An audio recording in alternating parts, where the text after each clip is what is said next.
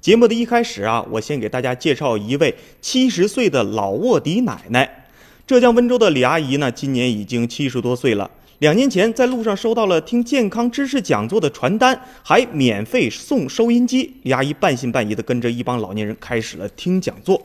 每隔一段时间，俱乐部就会办讲座，每次呢为期四五天。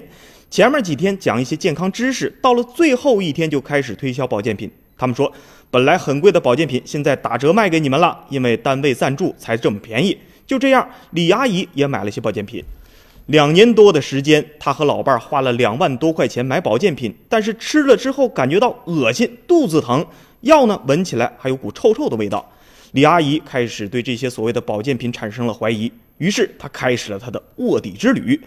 李阿姨先是进行了举报，但是相关部门呢觉得她的证据不足，说服他继续做卧做卧底啊，录音取证。经过两次的卧底进入会场录音，李阿姨终于为立案调查提供了非常重要的录音材料。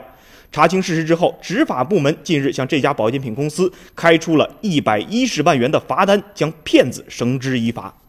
事件被媒体报道以后呢，引来了网友的一片叫好。过去媒体报道的都是老年人被各种各样的保健品营销公司所欺骗，既损失了钱财，又损失了健康。有些老年人直到去世，家里成堆的保健品还没有吃完。但是这一次，当事老人花了两万块钱购买保健品，最终却通过充当执法部门的卧底，获得了六点六万元的举报奖金。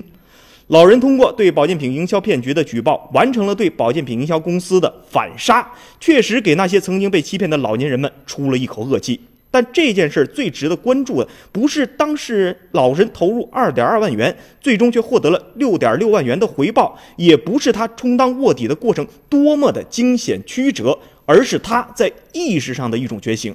在这儿啊，我们也给这位机智勇敢的卧底点个赞，希望老年人能像李阿姨一样，勇于拿起法律武器，保护自己的合法权益。